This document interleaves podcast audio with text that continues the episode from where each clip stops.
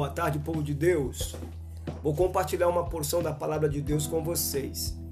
Um dos maiores ladrões de identidade do nosso tempo é a aflição.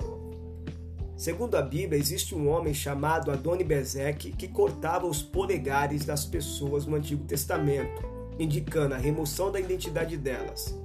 Alguns desses que perdiam os polegares eram homens guerreiros e, sem uma parte das mãos, perdiam a posição de guerreiro. Assim, ele invalidava a identidade das pessoas através da dor.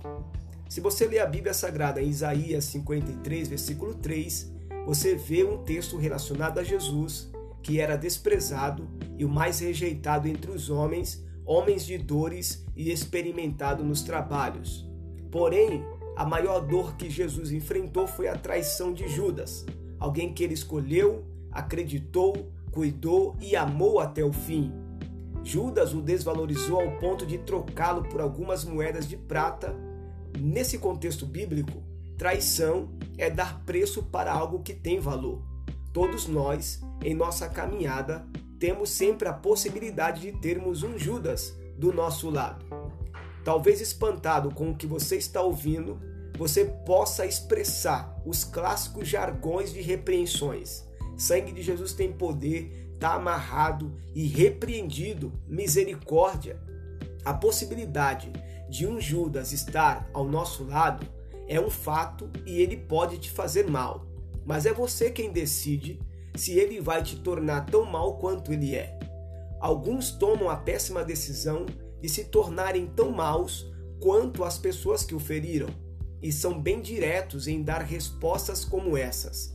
Eu sou ruim porque fizeram mal a mim não confio em ninguém porque eu já fui traído demais nessa vida.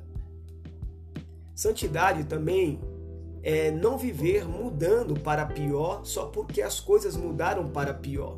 Felicidade não é você mudar quando as coisas mudam, é você que tem que permanecer o mesmo ainda que as coisas piorem.